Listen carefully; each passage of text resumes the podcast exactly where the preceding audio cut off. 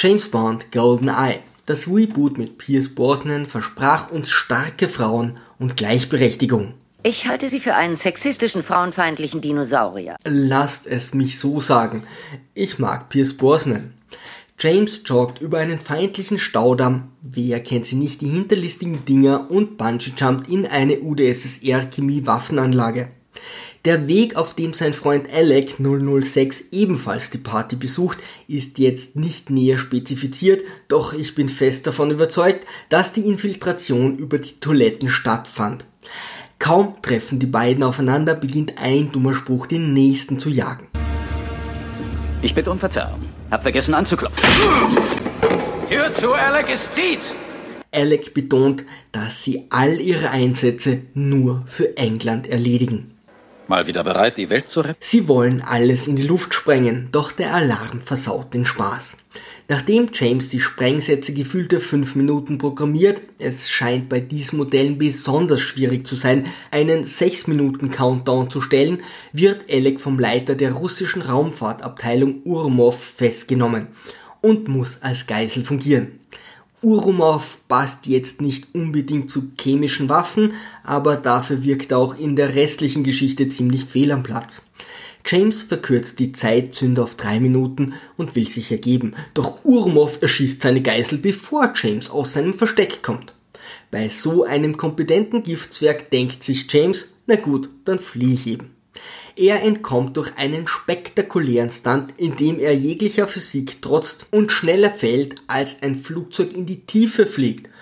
Doch wahrscheinlich war die Handbremse besonders fest angezogen und somit ist alles wieder glasklar.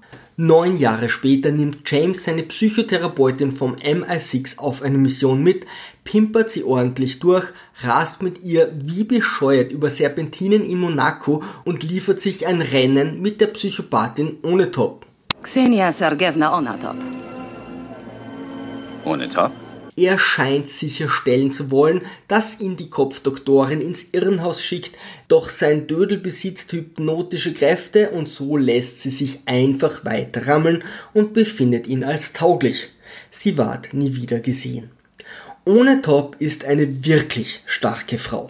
Sie raucht Zigarren, fährt Ferraris mit gefälschten Nummernschildern und bekommt Orgasmen nur dann, wenn sie Männer beim Matratzenwrestling tötet eine eher bärmliche Vorstellung einer starken Frau, aber das waren eben die 90er.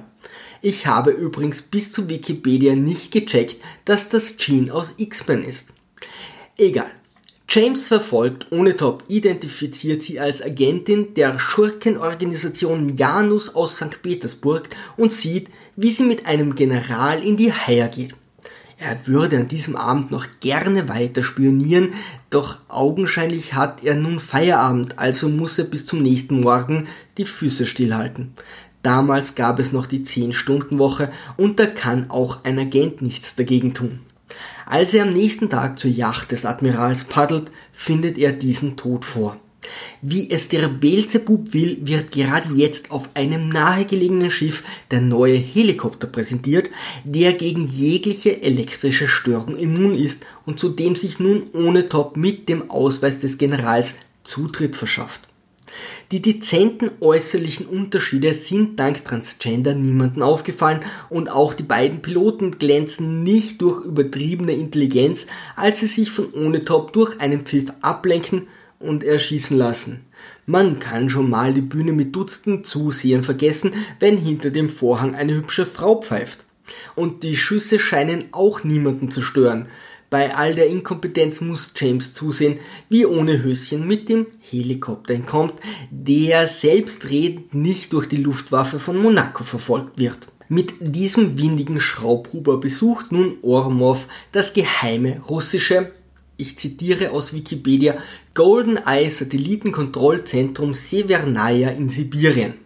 Da sagt der Name quasi schon alles. Sie aktivieren das erste GoldenEye über Severnaya ohne Top keult sich einen, während sie alle Wissenschaftler ermordet. Sie stehlen die Steuerung für das zweite GoldenEye und entkommen dank des speziellen Schraubhubers. Der ITler Boris war ihr Mann vor Ort und außer ihm überlebt noch die Programmiererin Natalia. Nur am Rande sei hier erwähnt, dass Boris von Natalia erotische Bilder gemalt und diese dann firmenintern verschickt hat, wodurch sich später augenscheinlich die Chefetage von Blizzard inspirieren ließ. Noch während des Einbruchs erfährt der MI6 von der Show und ruft James an, der 16 Minuten später im Hauptquartier in London ist. Vor 16 Minuten fing mir den Notruf einer angeblich verlassenen Radarstation in Severnaya auf und... Vielleicht war er nur für kleine Jungs im Park nebenan. Die großartige Judy Denth ist die neue M und setzt James auf die Mission an, der von Q seine üblichen Gadgets bekommt. In St. Petersburg trifft er Herrn CIA, der ihn mit dem Konkurrenten von Janus mit Valentin zusammenbringt, der ihn wiederum mit dem Abteilungsleiter von Janus zusammenbringt ohne Top wrestelt noch ein wenig mit James. Und wieder mal war das Vergnügen ganz auf deiner Seite. Und ist die erste Frau, die ihm nach dem kurzen Koitus nicht mehr sieht.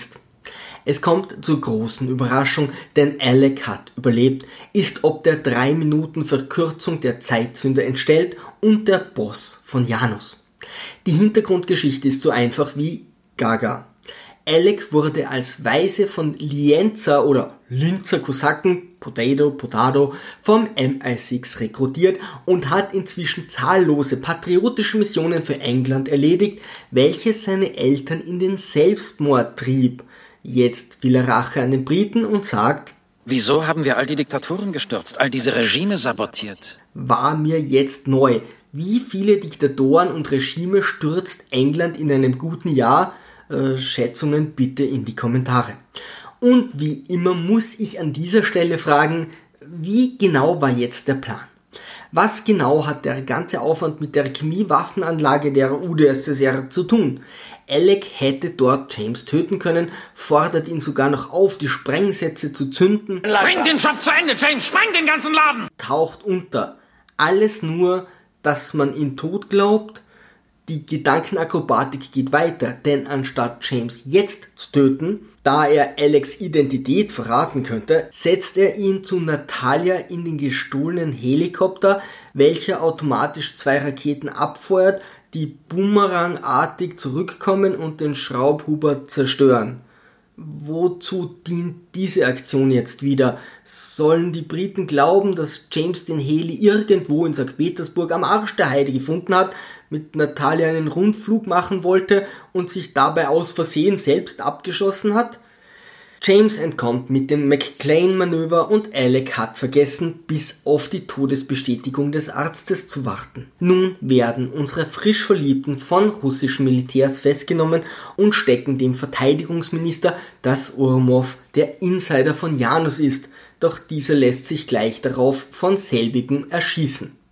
Die Soldaten, welche vor der Tür ihre Panzer an diesem lauen Sonntagmorgen putzen, lassen sich nicht von der Schießerei im angrenzenden Archiv alarmieren.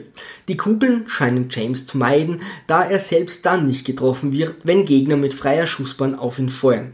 Es kommt zu einer Verfolgungsszene mit einem Panzer durch St. Petersburg, wo die Physik erneut nicht allzu ernst und Kollateralschaden in Kauf genommen werden. Alles endet in einem Raketenzug, wo sich wieder alle vereinen. Genau wie bei Star Wars 7, wo sich plötzlich alle Protagonisten in einer Bar auf einem x-beliebigen Planeten treffen, wo auch noch das Schwert von Luke Skywalker rumliegt. Aber ich schweife ab. James tötet Ormov und Alex sprengt den Zug nach drei Minuten, doch überprüft wieder nicht, ob James stirbt. Kurz vor ihrer Flucht erfährt Natalia über das Internet von Boris, dass Alec das zweite GoldenEye von Kuba auszünden möchte. Sie verfällt auf die Stelle nach James, da sie sich ja schon ganze zwei Stunden kennen, in denen man sie knapp 100 Mal ermorden wollte. Eine starke Basis für eine solide Zukunftsbeziehung. In der Karibik angekommen, treffen sie wieder Herrn CIA. Oh, Jimbo, wer ist das? Die russische Verkehrsministerin. Und es folgt der dümmste Dialog der gesamten Geschichte. Obwohl James seine Mission gefährdet hat, um das Standgebläse zu retten, fragt sie ernsthaft, ob er sie opfern wollte. So stellt man Luftverbraucher aller Paris Hilton und die Kardashians dar, aber sicherlich nicht starke Frauen. Nur deshalb bleibe ich am Leben. Darum bleibst du allein. Wieder bewundere ich die Fähigkeit der Bond Girls, immer den richtigen Mann zu wählen. Die beiden machen sich auf die Suche nach einer riesigen Satellitenschüssel, wo nach so vielen Bondteilen klar sein sollte, dass sich diese nur in einem See befinden kann. Sie fliegen ungeniert genau über die Koordinaten und werden vollkommen überraschend abgeschossen. Und noch immer ist es mir ein Rätsel, wie die Schurken ständig Satellitenschüsseln in Seen versenken können, ohne dass jemand etwas bemerkt. James möchte langsam den Fall abschließen, tötet ohne Top und wird mit Natalia zum wiederholten Male festgenommen, entkommt und wird wieder festgenommen. Das ist so wie bei den alten Kung-Fu-Filmen. Eine Waffe ändert an der Situation reichlich wenig und ich verstehe nicht, warum mal der eine und dann wieder der andere die Oberhand gewinnt.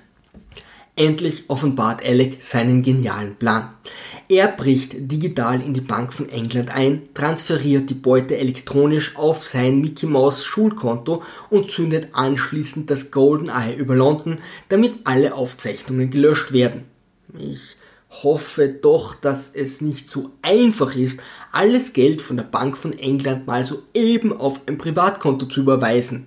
Aber wir haben ja Boris und mehr muss nicht erklärt werden.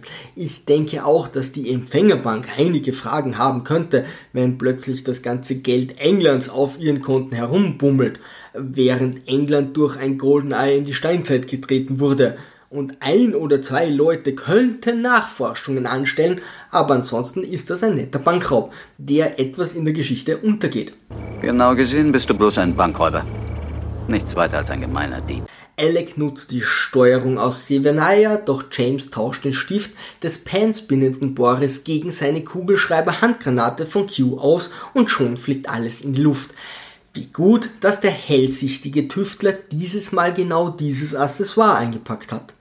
Es kommt zur obligatorischen Endschlägerei, bei der sich James vor Schüssen hinter einem Maschendrahtzaun versteckt, wo er natürlich vollkommen sicher ist.